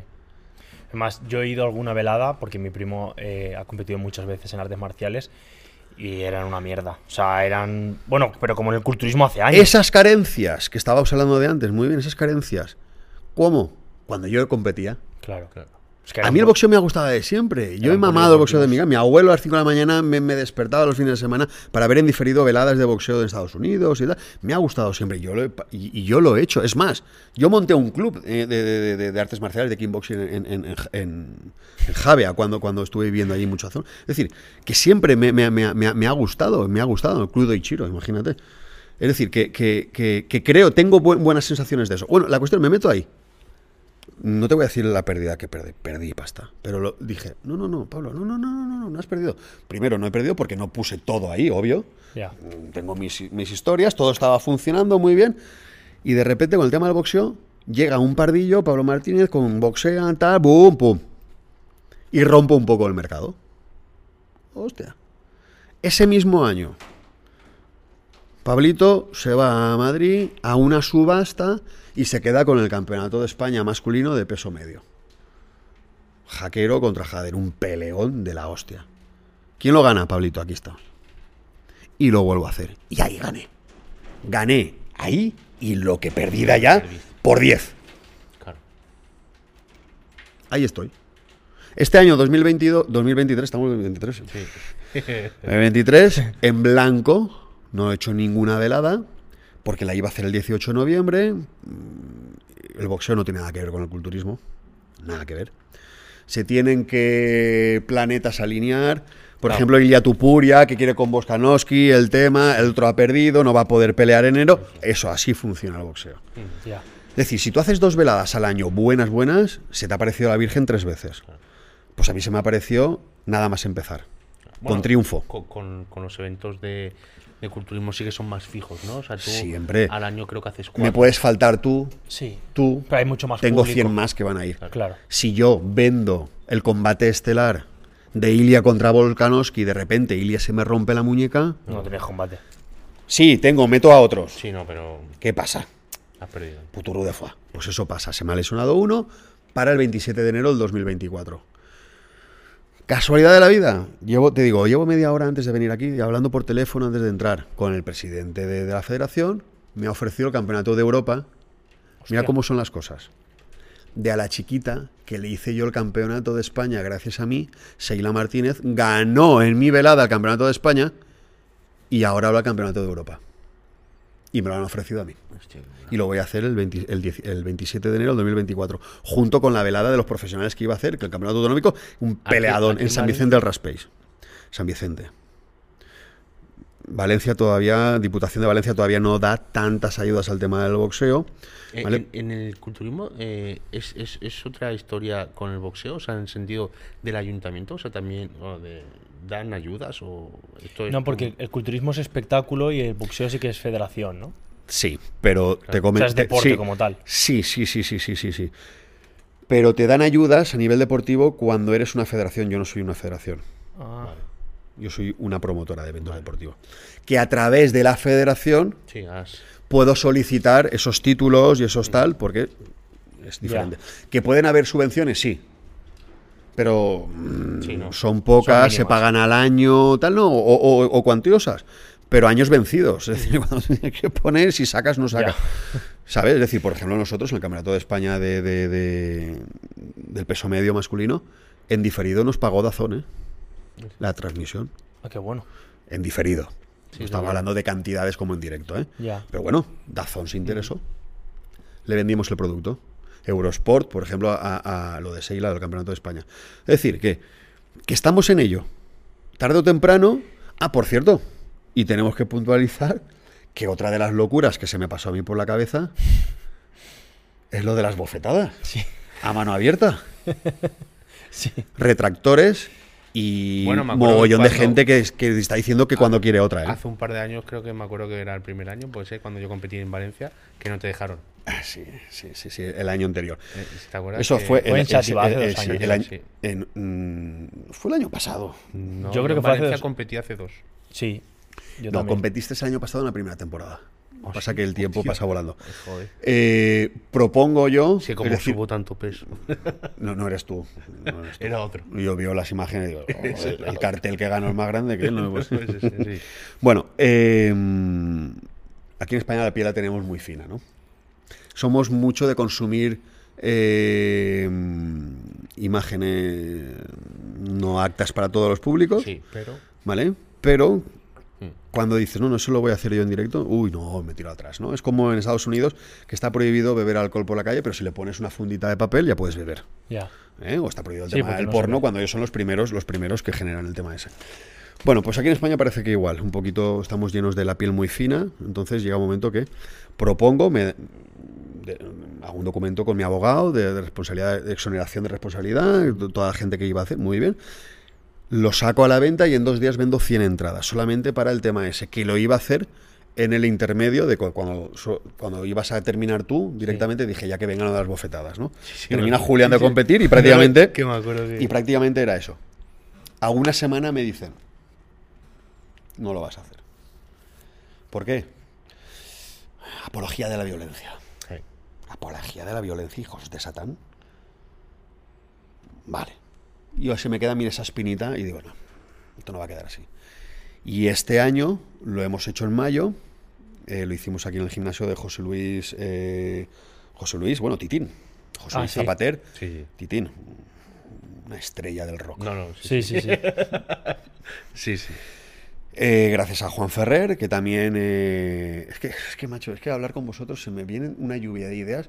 ¿Por qué Juan Ferrer con- en mi- por, por qué? Porque a Juan Ferrer, el Strongman, el hombre más fuerte de España, durante dos años consecutivos, lo mento en un evento mío de culturismo que no viene a cuento y te, en el intermedio te arrastra un, trai- un trailer de 32 metros, 25 toneladas. Récord Guinness. Pum, aquí Pablito llamó a Récord Guinness y tenemos el Récord Guinness Hostia, qué bueno. pagado, ¿eh? 3.000 pavos, vale, ¿eh? Sí, no, hay que- Récord Guinness. 32 metros. ¿Cuándo lo hice? En el intermedio de la Mix. ¿A qué viene eso? Pues bueno, pues tema de Juan Ferrer y organizamos entre los tres una pelea de MMA, 15 peleas en jaula y metemos tres combates de, eh, dos combates de bofetadas. Y registramos el nombre de que queda más castizo a mano abierta. ¿Se entiende no lo que significa mano abierta? No, si lo queréis ver, lo podéis ver en YouTube. Ponéis a mano abierta, campeonato a mano abierta de bofetadas, durante dos horas y pico, porque lo grabamos en abierto. Tuvimos, además, eh, realización, tuvimos cuatro o cinco cámaras, o tres pantallas, hicimos ahí una. Hay buenos planos. ah, sí, mu- con cámara lenta y todo, macho. Bueno, la cuestión que. mm, lo pasé mal. Hombre, claro. No, no, no, no, no, no, no, no, no lo pasé mal físicamente. Es Ah, decir, vale. cada uno tu, tu responsabilidad, No. tú te apañas como si te tiro una zanja de chufas ahí donde se hizo. Es decir, no, no, no, no, hasta así de cabrón soy, sí. No, lo pasé mal por lo, por, por- por lo que podían ver los Ya, demás, por la la percepción que tenían. No lo pasé mal por esas personas, ¿por qué? Porque esas personas sabían a lo que iban. Cuando vimos también un rodillazo con una brecha, en un- cuando tú vas a ver un, un- una- un combate de MMA, de boxeo o algo, Además tú sabes a qué te expones, ¿no? La gente va a ver eso. Vas a consumir eso, ¿no? Si no se van a Vas a pegar, consumir vas. hostias como panes, Sí, sí. ¿vale? Yo no lo pasé mal por eso. Lo pasé mal por lo que puedo empezar los demás fuera de sus casas. Que tú dirás, ¿y a ti te importa eso? Me importa. Porque yo no quiero dar una apología de violencia gratuita. Y hubo un momento en el ring, ¿eh? Con Ángel Gaitán a mi lado, ¿eh? ¿Sabéis quién es Ángel Gaitán? Sí, el de automoción. Ángel Gaitán a mi lado grabando con el móvil los dos. El tercer KO consecutivo que recibía ese chaval. Que venía de una velada de Jordi Wild. Y nos miramos Ángel Gaitán y yo y decimos, esto yo no lo grabo. Esto yo no lo grabo. Y yo vengo de peleas de boxeo, de MMA, peleas callejeras, peleas en jaulas, de clandestinas, que me casi me cuesta el divorcio con Paula porque dije, no, vamos a ver una velada y la metí en un garaje. ¿eh? Eh, no, no, tal. Ese soy yo, tal cual. No me llamó tanto, no me impactó tanto. Y Ángel Gaitán también que viene del mundo de la lucha. ¿eh? Hicimos los dos automáticamente, esto yo no lo grabo. Y no lo grabé, no seguí grabando. Ni al que estaba de chaval de la cámara, retiramos la cámara y esos primeros planos no aparecen. Eso era muy feo. Es decir, yo el todo vale, no todo vale. Mi vida no la expongo, no me vale, no vale, a que tú sepas o otro, más que yo que puedo contar de los demás. Y eso hubo un momento que no me valía. Lo voy a dejar de lado. Tema de boxeo, no. Está todo legal, recalentado, un primer KO, te cuentan 10, a tu casa. Eso no. Y dije, hasta aquí hemos llegado. Y, y a modo eh, futuro, eh, el mundo del espectáculo, no solo del culturismo, sino también de boxeo en este caso. eh, Quiero que, quiero que vaya más. Vale, pero ¿cuál, cuál es tu fin, por ejemplo, eh, tanto por un lado el boxeo, cuál es el fin, y por otro lado el culturismo, cuál es tu fin? Culturismo estoy saturado. Vale. O sea, está, vale. Estoy en un punto de mi vida que... que- Uf, esto es un poco reconciliación con uno mismo, ¿eh? es decir... A lo mejor es eh, tantos años, porque esto es algo que tanto es- Kevin y yo. eh, mira, lo- lo- eh, ¿Cómo has gestionado todos estos años? O sea, Es una pelea diaria. Es una pelea diaria en la cual hemos hablado antes. Que llega un momento en, en, eh, que estén continuamente gestionando tu trabajo. Cuando, cuando yo hago el eslogan de todo por y para el atleta, en el boxeo sí que me lo veo mm, me- Reflejado. y me, me lo agradecen, cosa que en el culturismo no. Entonces, em, los mismos que estamos en el tema son los mismos en los cuales mm, puñales por la espalda, ¿eh? Puñales por la espalda en el sentido de que qué lástima, ¿no? Qué ¿tú, lástima. tú crees que hay en este sector. No se lo merece el culturismo. ah, en este sector hay más, en este caso, puñales que, por ejemplo, en el boxeo? ¿Tú que estás en las dos modalidades? El boxeo lo arreglan a hostias. Sí, pero cuando bajan del ring son todos amigos. Bueno, todos quizás no, pero la mayoría sí. ¿Tú sabes Hay por qué mucho no me, respeto ¿tú sabes por qué no me gusta el fútbol? Odio el fútbol. Porque no hay compañerismo. Tú, "Ah, compañer-". No hay compañerismo. Es un juego individual a la hora de la verdad. Hmm, Alguien está en una portería, no sale de ahí y alguien está metiendo los goles, se lleva toda la fama y la pasta. O, o no. Yo por, por eso vengo del mundo del boxeo más individual o, del, o, de, o de equipo como el rugby. Es decir, ahí es donde, donde yo me, me- me- me siento identificado. Y me veo yo ahora como el deporte de moda, el culturismo, y lo voy a decir, la NPC, Culturismo Federación de Moda. Y tú dirás, te estás tirando piedras contra el propio tejado. No, Federación de Moda, lo vuelvo a repetir, moda, moda, 20 veces si quieres. ¿Vale? En la cual veo que ahora es como el fútbol en España. Sí. Chavalines de 15, 16 años, mm, chavales rata, ¿no? Que llaman, niños rata, que están detrás de un, de un móvil o de un portátil y están viendo cosas que no son reales. Y eso es lo que genera el fútbol en España o en el mundo. Cosas que también son irreales. Quizás el boxeo de el esas- mundo, de- el de boxeo es real como la vida misma. porque el boxeo siempre se ha trabajado mucho la disciplina, ¿no? Una, Mucho. una mentalidad Mucho, distinta. mucho, El mucho, mucho. El que es luchador es es, luchador. Correcto. El que es luchador es luchador hasta la médula. Y el boxeo te da eh, unas virtudes, unos, unos valores. Sí. Boxeo. De- Deportes de contacto, artes marciales. Sí. Es una disciplina en la cual yo también como, como, como, como, como maestro de artes marciales que he sido de kickboxing, cuando creé mi club también, la disciplina que les daba yo a los nanos era de decir, oye, eh, esto es una lucha diaria. Eres tú, tú y tú. Y tienes que ayudar también al prójimo. Pero en el culturismo veo que es un deporte como un tarrón de azúcar, que a la mínima que cae una gota de agua, se diluye, Sí, sí. se diluye. Y eso me da mucha rabia. Porque yo, cuando empecé con el tema del Men Physique o algo, yo me acuerdo que en el backstage, hostia, nos tintábamos entre nosotros, nos apoyábamos, nos tal. Las redes sociales no estaban tanto. Una vez que ha tocado el mundo de las redes sociales, Pero entonces es eso, yo creo que más que la modalidad, porque eh, siempre, si tú le preguntas a un Paco Bautista, o le preguntas Hostia, a- claro. dices, "Hostia, el culturismo aquel es una, una maravilla. una ¿no? maravilla lo del que hierro. ahora. Yo, no que me es- considero culturista, ni yo- mucho menos. Yo ¿eh? creo que es más lo que has comentado. Creo que el daño a, a este sector lo está haciendo en las redes sociales. Por eso siempre defiendo que, pese a que me dedica a ello, eh, tiene un lado bueno y un lado malo. Sí. Entonces yo intento siempre sacar ese lado bueno.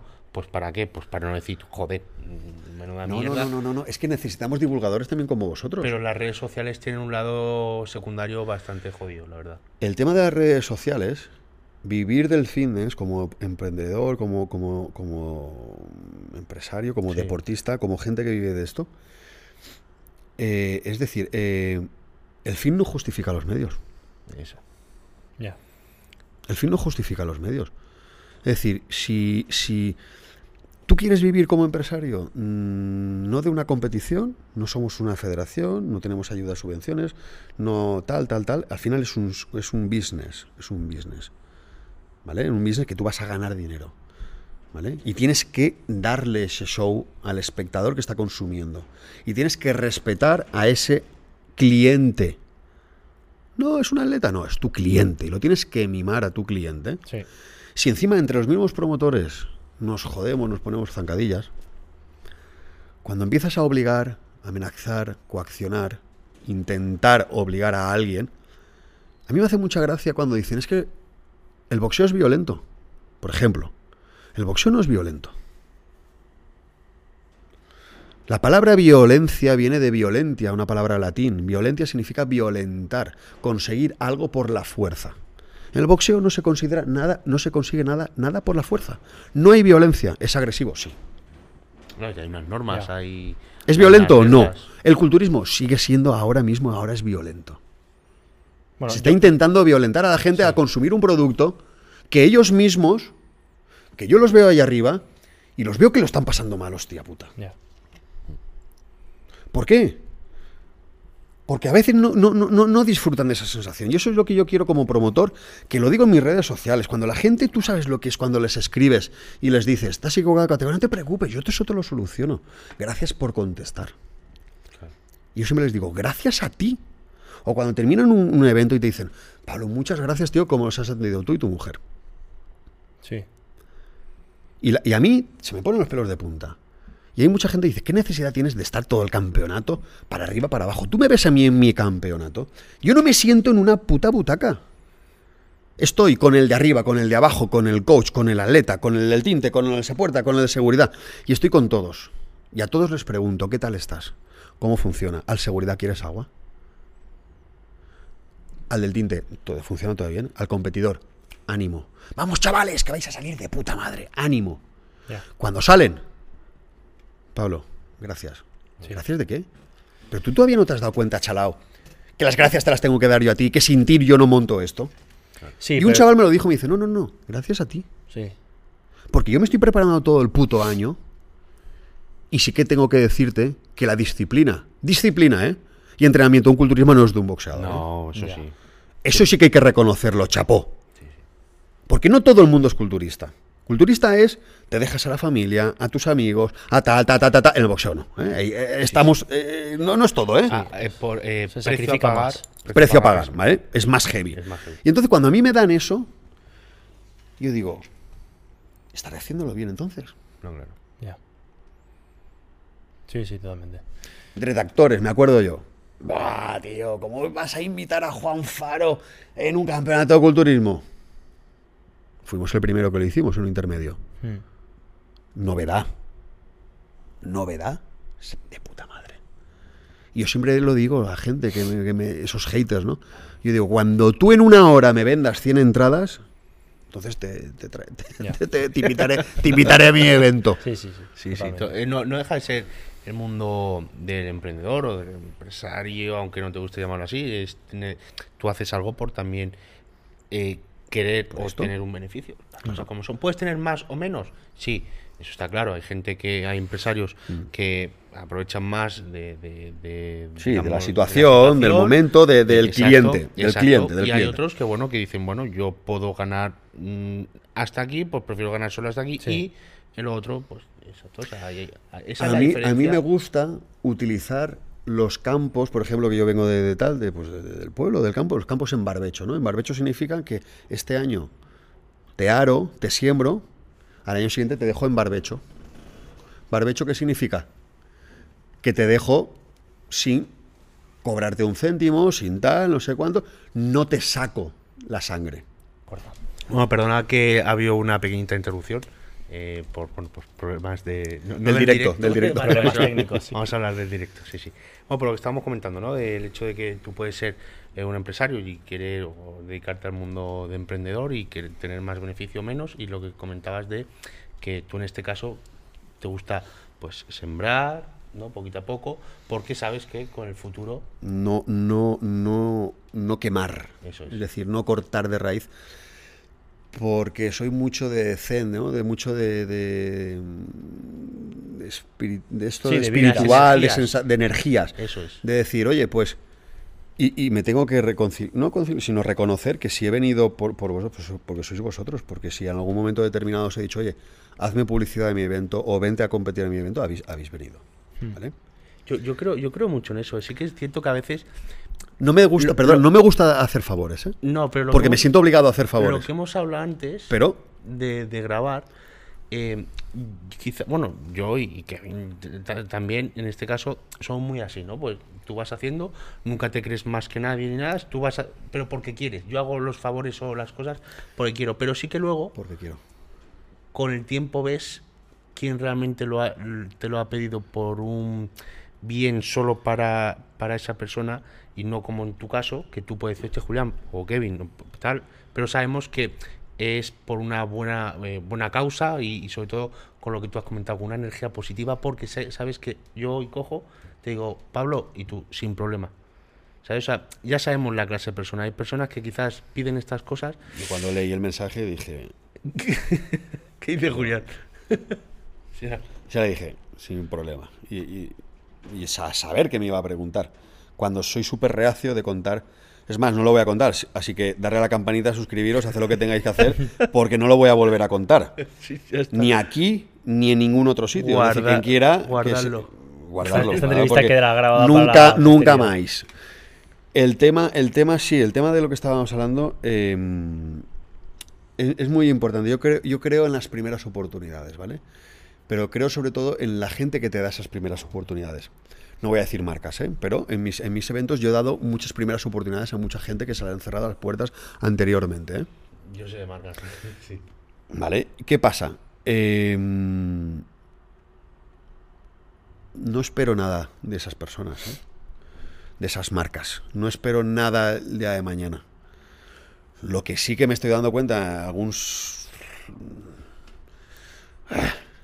que cuando he intentado, por ejemplo, en, cuando esa persona o marca ha estado un poco más aquí, oye, ah, me, viene, me viene mal. Ya. ¿Te viene mal? Bueno, yo creo que No es parte del, del camino, ¿eh? Es que sí, sí, sí, pero eh, no, me, no pasa nada. Sí que es verdad que no soy nada recoroso, pero soy bastante olvidadizo. Olvidadizo significa que ya no me acuerdo igual de tu cara después. Ya, Ya. ya, como quien Pues ya es. está. Sí. Ya. Ya está, no pasa nada. No te lo voy a echar en cara. Pero sí que me considero que soy de, de personas de, de- de- dar... Ten- tengo una anécdota, ayer también, ¿vale? Ser- eh, para las chicas, que lo sepáis, sobre todo para las chicas. 5 de noviembre, Amix. Eh, futuros, 2024, calendario. No teníamos un servicio de, de- de- de maquillaje por circunstancias, porque a mí me gusta crear mi, mi equipo, mi staff, mi tal. Y eh, pff, casualidades, me llega y yo digo, uy, y me informan de, de una chiquita que es maquilladora profesional y, oye, pues me pongo a hablar con ella, encantadísima de la vida. Encantadísima de la vida de darle esa primera oportunidad. Claro. Oye, ¿por qué no? Claro. ¿Por qué no?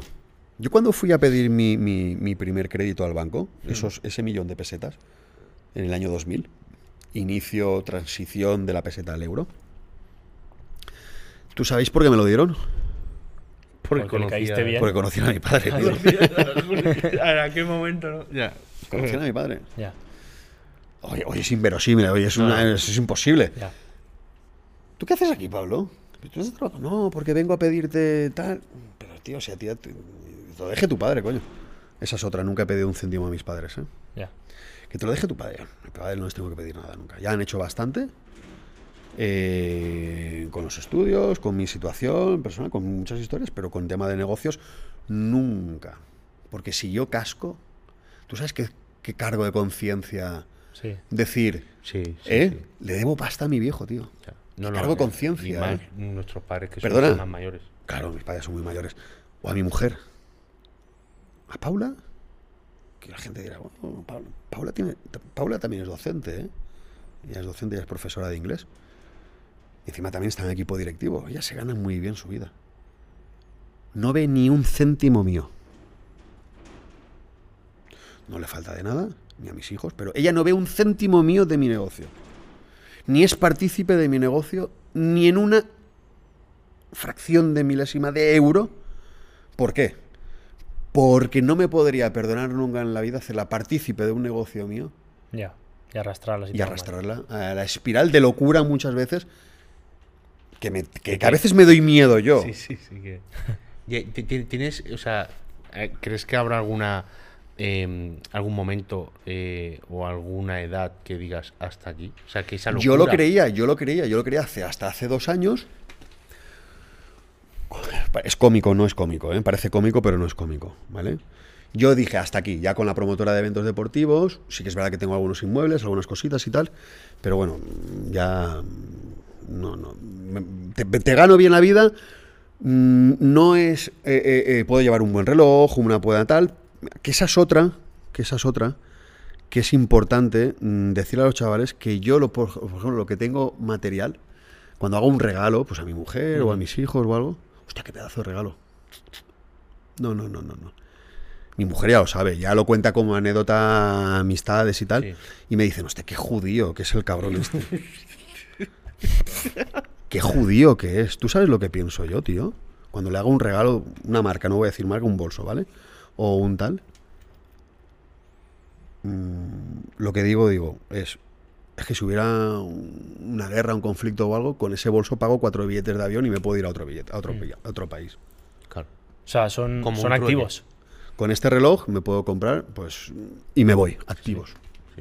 No lo veo como un tal. O lo veo como herencia para, para- para mis hijos. Le digo, sí, gástalo de una temporada porque luego va a ser para tu hija. Sí, sí. Ya. Y a tu hija le hace falta algo, como me hizo a mí en mi época, en el 2015, que tuve que vender una moto mía para comprarme un billete de avión, tío, para ir a Costa Rica, que tenía que volver a- para firmar unos billetes porque no tenía pasta para volver. Y si no volvía y firmaba eso, me quitaban el terreno. No tenía pasta y vendí una moto. Y pa- Tienes que ser así, así, no darle esa necesidad al tal. Y, y la gente dice, qué judío que eres, tío. Los judíos, ¿cómo han sobrevivido en esta vida? y son una de las... Con lo que podían meterse en los bolsillos, Sí. que eran lingotes de oro, joyas, eh, no tierras, no posesiones. ¿Me entiendes? Esa mentalidad es ganadora. Si están en el mundo, con todo lo que les ha pasado en esta vida, es por algo, amigo. No son tontos. Coges esto, toma, ya, vivo. Ya. ¿Qué vas a darle? ¿Un tierra? No, es que tengo una finca de tierra, sí. te va a comer. Y, y- y, Pablo, ya para, para, digamos, dar un poco el, el brochazo final, eh, yo personalmente eh, me gustaría que no solo a mí, sino a Kevin y a todo el mundo, eh, pero sí que me lo voy a llevar muy para adentro porque es algo que quizás ahora sufro mucho y es del hecho de, de ese estrés, ¿no? De, no solo de ese inconformismo que hemos hablado al principio, sino ta- también siempre de querer, pues, evolucionar o avanzar en, no solo en el sector del cine, sino en cualquier sector, ¿no? Em, ¿cómo, ¿Cómo llevas todo eso? ¿Cómo, cómo- a nivel mental, cómo, cómo puede ser que tantos años que llevas con esa mentalidad y, y aún, hablando claro, estés vivo? Sí, no. eh, eh, a la pregunta que, que- que si te das cuenta me he ido por los cerros de Úbeda. En la otra pregunta que has hecho, que la voy a, a enlazar con la que me has hecho tú ahora, yo llegué a un momento que dije, no, hasta aquí, ya hasta aquí. Es decir, lo que te he dicho antes, de lo que puedo tener, sobrevivo con esto, es decir, me lo gano muy bien, estoy muy bien, ya, tranquilo, Pablo, tranquilo, tranquilo, porque tu salud mental va en juego. Sí. Me voy al notario un día. Puta, es que es verdad, tío. Y me quedo que veo a, a dos operarios mayores pintando con brocha una fachada, tío. Como los abuelos, tío. Y hago, Es verdad. tío. Pero eso se puede hacer de otra manera, ¿no? Y monto una mon- y monto una empresa de pintura sistema airless a pistola, tío. No he pintado en mi vida. Hablo con unos chavales que estaban en el sector de- del mueble, ¿vale? Estaban en el sector del mueble, que por cierto son los que me hacen ahora con las cabinas de tinte en los campeonatos. Y yo les digo, Aleix, tío, esto, esto, esto no ha evolucionado. Hace, no, sí, en Estados Unidos y en Brasil el, tema del pladur, las casas prefabricadas de madera, va mucho con el sistema airless, con las pistolas, el sistema airless, eh, funciona mucho por el tema de, de economizar tiempo. Y yo digo, Buah, como he dicho en todos mis empresas, tengo que darle una vuelta. Tengo que darle una vuelta a esto. Y la vuelta fue que hemos montado la, la- Está funcionando muy bien, gracias a Dios. Y empezamos con una furgoneta, ahora llevamos dos, vamos a meter tres, metiendo equipo en el cual pues vendemos pintar una nave, pintar una tal, pintar un piso, reformar una fachada, sistema tradicional, pero con el sistema airless. ¿Qué vendo yo al constructor? ¿Qué le vendo yo a esa persona? Pintar es pintar. ¿Qué le vendo? Ahorro de material, ahorro de tiempo. Tiempo, el tiempo es oro en esta vida. Sí. Si tú a un, a un promotor de una finca, a un constructor, le dices que tú, como hemos hecho, por ejemplo, en el sector de, de- de la zona de la costa, ¿no? la costa alicantina, no hay crisis, está co- construyendo mucho. Yo cuando he llegado allí a una constructora, oye, perdona, ¿quién es el, el- el jefe de, de- de tal, de cuadrilla? No, tienes que hablar con la promotora esta, la promotora te envía al otro, el otro son subcontratas, y yo digo, ¿no? Envías tu proyecto. Imposible. Esto terminarlo en 15 días es imposible. Yo digo, yo te lo hago. El tiempo, el tiempo vale oro, y ahí te aprovechas de la situación. Qué bueno. Hemos metido ahí, hacemos todo tema de, de- de pintura, todo metal. eh, o luego os enseñaré las fotos. Hemos pintado un barco vikingo, tío. Un barco vikingo. Nos llama un cliente, oye, esto lo hacéis en el sistema ARRE, lo hemos visto por las redes sociales, hemos visto cómo lo habéis hecho. Es que soy un artesano que voy a montar ahora en la IFA, en la feria de aquí de- de- de- del mueble de aquí de Valencia, en una exposición y no encuentro a alguien que me pinte un barco vikingo que he hecho con mis propias manos. Yo digo, yo te lo pinto. Y le hemos pintado un barco vikingo. Es decir, eh, al cliente lo pongo en tema de eh, Costa Rica, el 50% que se ha vendido a la marihuana. Lo ha comprado un empresario italiano que del cáñamo hace productos de cosmética, de textil. ¿Dónde le daban facilidades para hacerlo? En Costa Rica. Yo te lo vendo. Aquí la tienes mi finca. Arraso 50% de piñas y vas a montar marihuana. No pasa nada. Aquí estoy yo. Tú quieres un barco vikingo, yo te lo pingo, ¿vale? Es decir, al final le tienes que dar al cliente cosas que no las Ya. tiene en ese momento. Al culturista, ciertas cosas diferentes que puedan de los demás.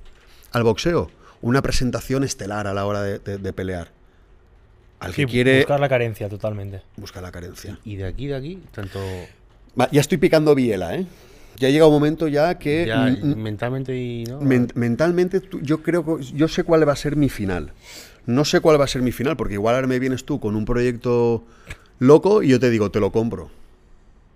Y no tiene nada que- Y si te has dado cuenta, el, el- el primer fracaso que tuve, que fue cuando os lo he dicho antes en la entrevista, que puse todas las mismas manzanas en el mismo.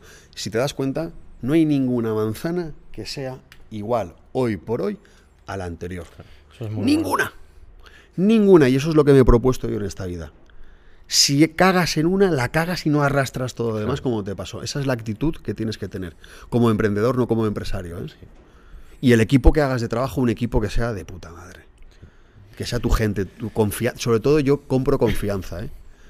Compro la confianza. Porque para mí la co- confianza es inquebrantable. yo creo que, que los, ya- bueno, los valores ¿no? Eh, que, que nos, has, nos has enseñado y sobre todo la, la mentalidad que, que yo no sabía, mira que realmente te conozco y hemos hablado varias veces y tal, pero todo ese Ni que vas a oír hablar todo ese- más. Es decir, porque no, no, no, no vas a oír- porque nadie conoce esto Claro. que estoy diciendo. Entonces yo creo que eh, de, esta, de esta entrevista eh, se puede sacar mil cosas. O sea, Sí. realmente eh, la mentalidad que, que- que has, que has tenido desde, que, bueno, desde niño, realmente, desde que- 18... Desde niño compraba cromos de, de Son Goku y me iba a una fotocopiadora, los ampliaba en A3 y los vendía, tío. Claro. A 25 O sea, pesetas. para que veáis que, que en este caso yo creo que la mentalidad de- del emprendedor Sí. es... Además, yo creo que han salido muy buenos consejos a nivel de inversión, a nivel de cuando, ca- cuando te caes, saber levantarte, a nivel de saber ¿Y diversificar. cómo te levantas? Que eso es importante, Sí. que es lo que has comentado.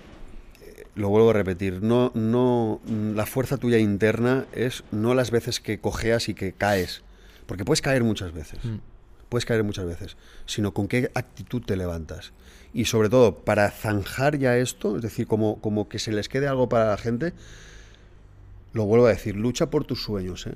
La comodidad es luchar por los sueños de los demás. Yo actualmente tengo gente que está luchando por mis sueños, pero ellos quieren es así. es Porque así. tienes esa mentalidad. Eso. Yo quiero luchar por mis sueños. Lucha por tus sueños. Por locos que sean. Porque más locos que los míos, pocos habrán, ¿eh? Sí, yo creo que pocos sabrán. Pero. Y siempre te quedarás con la incertidumbre. ¿Y si? Ya. A mí eso me mataría. Pues. Pues si quieres, Kevin, despedir esta gran entrevista. Yo creo que, bueno, antes que nada, quiero recordar a toda la gente que se suscriba, porque hay muchísima gente que está viendo las entrevistas, está viendo los podcasts y, pues bueno, se agradece y a nosotros personalmente nos motiva un montón. Y ya personalmente, Pablo, pues quería agradecerte por haber venido y quiero hilarlo un poco con lo que has dicho al principio de no sabías muy bien por qué te habíamos traído aquí. Yo creo que, que ha quedado más que demostrado el por qué, ¿no? Creo que eres, aunque tú no te consideres un empresario de los pies a la cabeza, porque tienes empresas, y sobre todo emprendedor. Y creo que han podido ver reflejado en una persona que ya tiene mucha trayectoria, que esto no es fácil, pero No. que, que si peleas lo puedes conseguir. Esa es. Así que muchas gracias por los que nos hayáis visto, nos hayáis escuchado. Sobre todo gracias a Pablo también de mi parte. Y, y nada, pues nos vemos en el En el próximo siguiente episodio. episodio. Chao.